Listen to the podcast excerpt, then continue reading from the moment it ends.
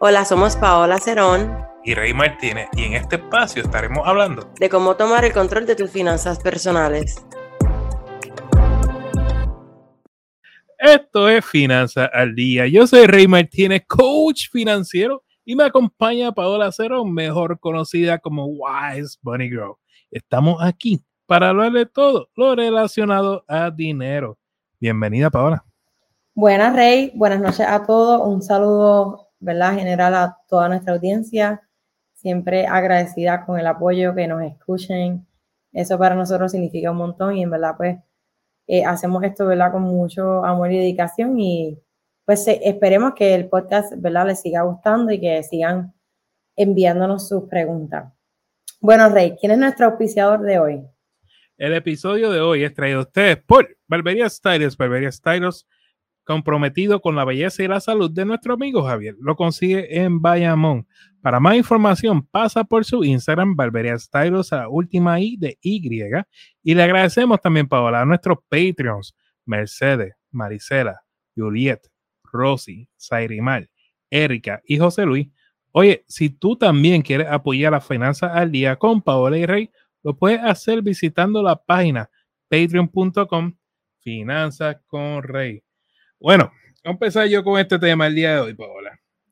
Situación que muchas personas están viviendo ahora, te diría, en el lado eh, norteamericano, que es donde se, tenemos este asunto de los préstamos estudiantiles, donde muchas personas, por falta, quizás por falta de conocimiento, han tenido problemas con sus préstamos estudiantiles en pagarlo, ¿verdad?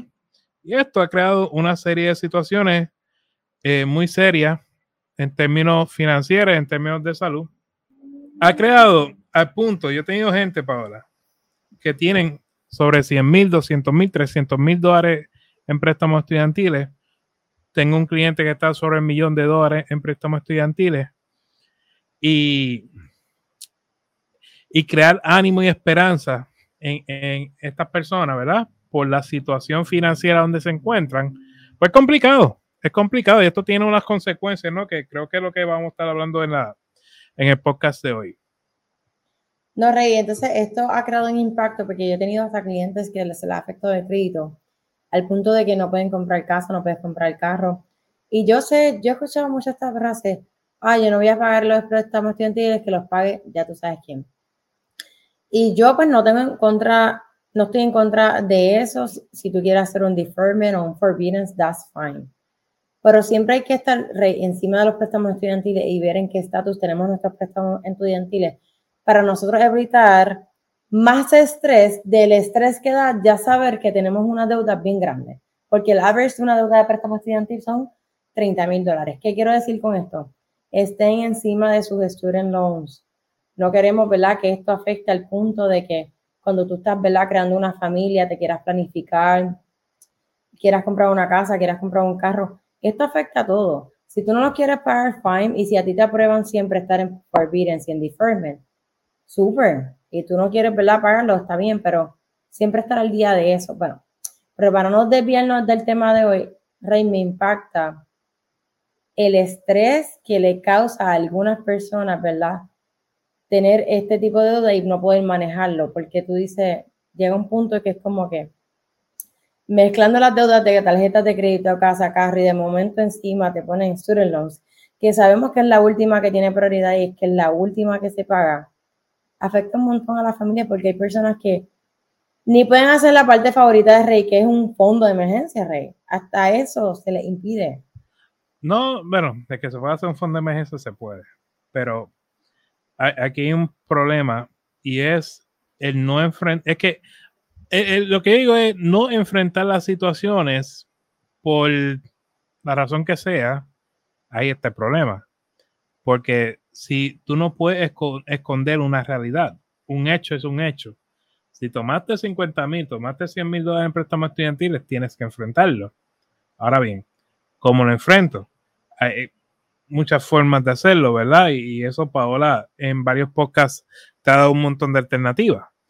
Eh, pero no enfrentarlo, tiene que entender que conlleva unas consecuencias donde quizás incluso te puedan llevar frente a un, frente a un juez o incluso ni siquiera dar la prioridad, porque ellos no tienen que ir a donde un juez.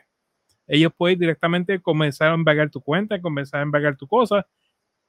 Y tú, porque no quisiste enfrentarlo, por no hacer una dichosa llamada, pues ahí está escondiéndote con la presión de mañana va a ser el día, mañana va a ser el día, por no enfrentarlo. Y, ahí, es que, ahí es que comienza todo este colapso que estamos mencionando hoy. No, y recuerda que hay estudiantes que, y yo voy a hablar de esto y porque fui uno de esos estudiantes que cometió ese error. obviamente no todo. Pero nosotros, ¿verdad? no estoy diciendo que nosotros provocamos esto, pero volvemos a lo mismo. Tenemos otros dos podcasts que hablamos para qué se usa el préstamo estudiantil y para qué no. Mira, gente, si usted es un estudiante, utilice la cantidad exacta que usted necesita en préstamos estudiantiles. No pida más de lo que le van a dar. Y si usted tiene duda, venga donde mí, ya yo, o donde Rey, ya yo he ayudado varios estudiantes a que cuando vayan a pedir estas ayudas me siento a, con los costos de la universidad para saber cuánto es lo que, ¿verdad? Cuánto es lo que tiene que cubrir. Y vuelvo y le repito, he tenido personas que, Rey, que no pueden comprar un hogar. Y las personas piensan que los eh, préstamos estudiantiles no afectan tu crédito, pero sí lo afectan. Lo, lo tomas en consideración, es cierto, lo tomas en consideración a la hora de tu pedir un, una, un préstamo hipotecario. Todavía lo están, yo pensaba que lo habían quitado, todavía eso está. Lo van a ver, los bancos no, no son tontos, tú sabes, lo van a ver. Los bancos van a ver que, que, ese préstamo está ahí, lo estás pagando y, y lo, van a pesar ahora a pedir a darte un préstamo hipotecario. esta gente se la sabe toda. Entonces, indirectamente, eh, eh, ¿verdad? Como este tema está, estamos hablando, ¿verdad? Cómo afecta eh, la sociedad. Mira cómo, mira cómo no ser responsable, y no ser responsable, pero mira cómo lo que han hecho el gobierno, la, el Departamento de Educación y las universidades, que no han sido responsables. Mira hasta dónde llegamos, que hay hasta un pleito en la corte, decidiendo no si se pasa una ley para que nos perdonen los 20 mil dólares a los que cogimos BKP y 10 mil dólares a los que no cogieron BKP, ¿verdad? So, para que ustedes vean eh, los loans, el impacto que está creando ahora mismo. Está creando un impacto político, social, está pasando de todo porque tenemos aquí una desigualdad, porque las personas que ya pagaron parte, pues se sienten como que están en desventaja comparado con las personas que ya no pagaron. Este, tienen desventaja los estudiantes que salen, que Rey y yo también hablamos de esto.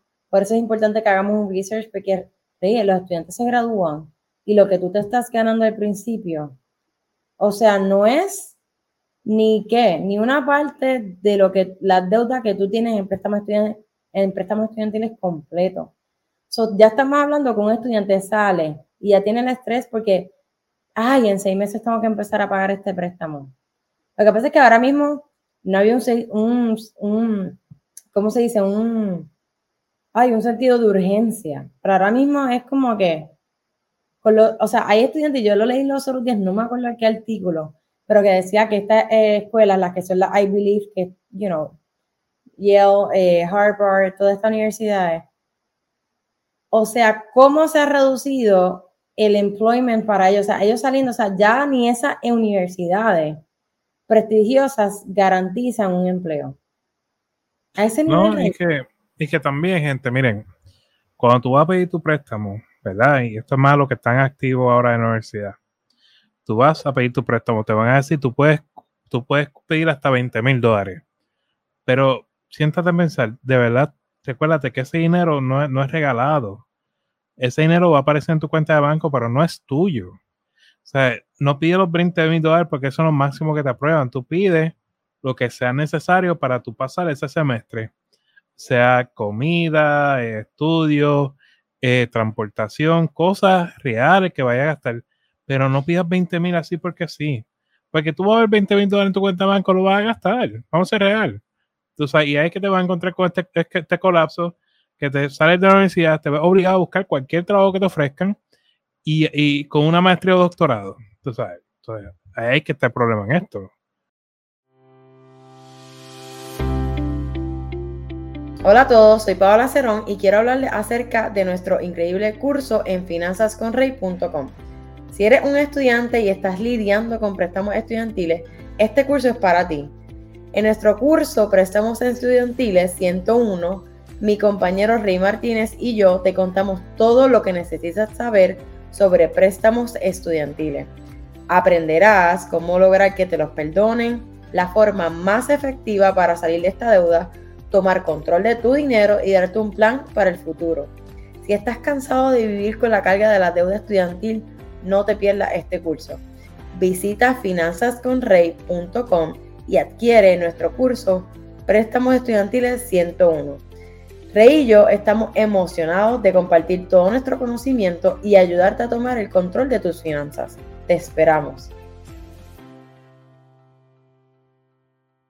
Cada podcast estaremos contestando al menos tres preguntas que nos llegan tanto por el podcast o por las redes sociales. Y aclaramos que toda información es para uso educativo. Siempre consulten con un asesor financiero o con una entidad bancaria antes de tomar cualquier decisión financiera. Rey, nuestra primera pregunta es Sofía y dice, ¿cuál es la mejor manera de enfrentar la angustia o la incertidumbre relacionada con los altos y bajos del mercado financiero y su impacto en mis inversiones? Rey, toda tuya. No, yo creo que no tiene nada que ver con inversiones. Yo lo que se refiere es más bien a que, o sea, tú vas al supermercado y los precios están altos y tu salario no sube. Esto lo estuvimos hablando en el podcast pasado, que hay veces que que tu, tu, empleado te dice, no, felicidades, te aumentamos un 2%, un 3%, pero la inflación está por un 8%, pues en realidad, tú lo que me estás diciendo es que bajaste mi salario, tú sabes. Entonces, eso, eso afecta el mercado y por eso el dólar a la vez también baja. Entonces, a veces la gente dice, pero ¿por qué no imprimimos más dólares? Pues la razón es que si tú imprimes más dólares, el, el poder del dólar disminuye y aumenta los precios. Eh, tú sabes, So, porque el power de, comprar está alto. El poder de comprar, perdón. Exacto. So, Sofía, yo, la angustia es real, la angustia es lo que vivimos todos, tú no eras la única. Yo creo que Paola, mi persona, todos nos frustramos, nos angustiamos, porque esto es una realidad, pero es parte, tienes que entender que el ciclo económico es así. Y yo tengo eh, Paula, sigue hablando. Yo voy a buscar. Tengo por aquí algo de ciclo económico. Mira, sí, te quería añadir. Quería añadir también que a veces nosotros somos emocionales con este, con, los mercados financieros. Y hay, van a ver sube y baja. Este, yo me estoy leyendo un libro, lo quiero ¿verdad? recomendar aquí, que lo escribió este, ay, dame un break porque lo tengo justamente al lado mío. Benjamin Graham y se llama The Intelligent Investor. Y eh, esta persona, Benjamin Graham, fue el papá de Warren Buffett. Sabemos quién es Warren Buffett. So, si nos pasa que nos vemos, que vemos, deberíamos eh, traer a Carlos la próxima para esta pregunta. nosotros nos asustamos por las cosas que están pasando y vamos a nuestro 401k y lo vemos el sub y baja. Pero el mercado se, convierte, se, comporta así, porque a mayor riesgo, mayor es el, eh, ¿verdad? el return on investment. Y tenemos que saber que hay veces que uno está invirtiendo no para ver un, algo al momento, sino al futuro. Y, en, en, y a veces es normal que el, que el mercado se, se, comporte de cierta forma. Eso tenemos que aprender, ¿verdad? A estar como que al paso y al ritmo. Eso, eso mismo es lo que yo quería hablar. Este, ah, miren cómo funciona. Mira estamos conectados, Rey, estamos conectados. mira cómo funciona el ciclo económico. Eh, de, es de recuperación, expansión, auge, recesión y depresión. Imagínense en una montaña, gente, ustedes que no están escuchando en su podcast. Y la parte de abajo de la montaña comienza en recuperación, ¿verdad? Donde el mercado se está recuperando. Tú vas subiendo la montaña y eso es la expansión. Hasta llegar a un pico y comienza el auge, punto máximo. Comienza a bajar, ahí te encuentras con la recesión y el punto más bajo es la depresión. ¿Qué pasa? Ahora mismo estamos entre recesión y depresión y vamos a comenzar a subir la montaña en la expansión. son ciclos económicos, ¿verdad? esto que estamos viviendo ahora mismo es completamente normal y responde al, mercado, al comportamiento del mercado y esto es típico. Ok, Rey, excelente contestación. Vamos a nuestra segunda pregunta, es María. ¿Qué consejos me pueden dar para manejar la envidia o la frustración al ver a otros alcanzar un éxito financiero aparentemente más rápido que yo? Mira, María, sentirse a veces envidioso no es normal, pero no es que sea normal, pero yo sé que nosotros los seres humanos, todo el mundo ha sentido envidia en su vida, el que me diga que no es un embuste. Porque en algún momento de tu vida tú te has comprado con otra persona. No podemos. Dilo más alto, ¿es un qué? ¿Es un qué? ¿Qué dije? No me acuerdo. Diste bajito. Que ella que no ha mentido, que no ha sentido envidia, ¿qué? Está mintiendo, porque todo el mundo en, en algún momento de su vida ha sentido envidia por alguien. Y el que me diga que no, está mintiendo, porque somos seres humanos, ¿ok? Pero no está bien, no está bien. Y es que nosotros no podemos medir nuestra vida y nuestras metas.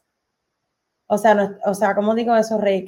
O sea, nosotros no podemos medir, medir, nuestra vida y nuestro y cómo logramos las cosas con otras personas, porque es una, cada vida es individual, cada carrera es distinta, no todo el mundo va al mismo paso. Y lo importante es llegar a la meta, no cuán rápido tú llegues. eso es este, lo primero. Y segundo, enfócate en ti compite con, con, con tú ser la, la, mejor versión de tu, ¿me entiendes? De, o sea, en todos los tiempos, like, compite contigo misma y dices, ¿cómo la María de antes, I mean, la María de ahora puede ser mejor que la María de antes? Que la competencia sea contigo misma, ¿verdad, Rey? Sí, eh, sentir envidia no es malo en realidad, siempre depende del grado de envidia, ¿verdad? Este, porque yo puedo mirar a Paola y decirle, contra Paola, ese carro que tú te compraste está tan nítido, ¿verdad? Y quizás me, me crea envidia eso. Eh, pero de ahí para adelante, pues déjalo ahí, ya, se murió. O a menos que tú quieras aspirar a eso y pues te, te anima a decir, ah, contra, si Paola lo hice, yo, yo lo quiero hacer. Pero fuera de eso, que mientras no sea dañino, yo no veo ningún problema con crear aspiraciones eh, porque algo te gustó, pero que no, no llegue como a lo tóxico, ¿me entiendes? No, y en cuestión para manejar la frustración y la envidia es como que enfocarte en ti, Rey. Yo pienso que cuando tú te enfocas en ti, en tus metas y tú estás bien y, y si tú te estás enfocando mucho en la vida de los demás, es que no eres feliz con lo que tú tienes y con lo que tú estás haciendo. So, enfócate más en ti, en ser tu mejor versión y ya siempre alégrate por tus seres queridos cuando logren cosas, porque hay veces que a mí me ha pasado cuando empecé mi carrera, me mudé para Tampa, que veía a todas mis amigas adelante y después para ahora mismo, pues yo me tardé un poco más, pero no, a si yo amo a mis amigas, a mis personas, a mi familia, a mis amigos, yo también puedo, tengo que sentir felicidad por ello, porque estamos en un mundo donde hay oportunidades para todos, pero está en ti trabajarlo. Nadie va a venir a trabajar las cosas por ti. Entonces, nuestra tercera pregunta es, Andrés, ¿cómo puedo mantener la motivación y la disciplina en, en, el largo plazo al ahorrar o invertir, especialmente cuando los resultados no son inmediatos. Yo creo que hábitos, la clave aquí es hábitos, los pequeños hábitos te llevan a grandes eh, resultados. Yo sé que al principio uno no ve el, como que el big picture o todo completo, pero a medida que tú vas trabajando y vas poco a poco, I think like y Rey celebrar cada mini esfuerzo. Los otros días, ¿verdad? Yo estaba con Rey, ¿verdad? Haciendo mis cursos, haciendo otras cosas, entre otros sejosos, porque estoy, mi meta es, estoy bajando una tarjeta de crédito a la vez, que Rey lo sabe. Y le di, ¿verdad? Una cantidad que no esperaba que me llegó y, ¿verdad? Rey es un pequeño paso a yo lograr, ¿verdad? Saldar esa tarjeta de crédito, pero para que tú entiendas, celebrar los pequeños logros y disfrutar el proceso. Yo sé que es difícil, pero cuando tú, ¿verdad? Em, logras algo, aunque por más pequeño que sea, o tomas una acción que tú nunca hayas que tú nunca tomaste en el pasado, pero la estás haciendo en el presente, te ayuda, Rey. Sí. te voy a hablar en base a, no, sí, tú tienes razón, pero quiero hablarte en base a mi experiencia. Hay personas, ejemplo, yo, yo tengo, yo hablo mucho de siete pasos, ¿verdad?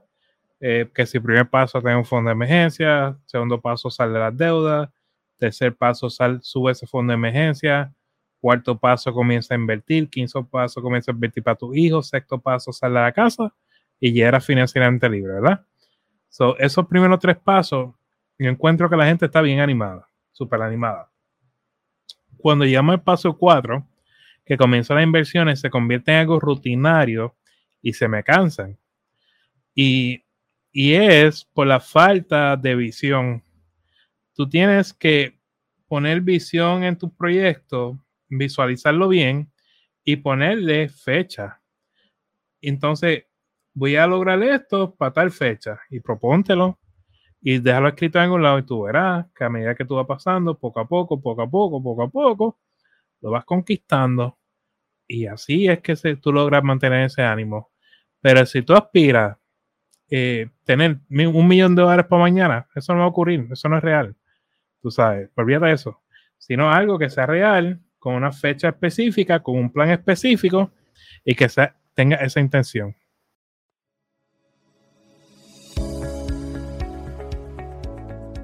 ¿Estás buscando asistencia personal en el tema de las finanzas? Tanto Rey como yo ofrecemos servicios de coaching. Para contratarme me pueden conseguir en Wise Money Girl en Instagram y a Rey lo pueden conseguir en su página web Finanzas con Rey.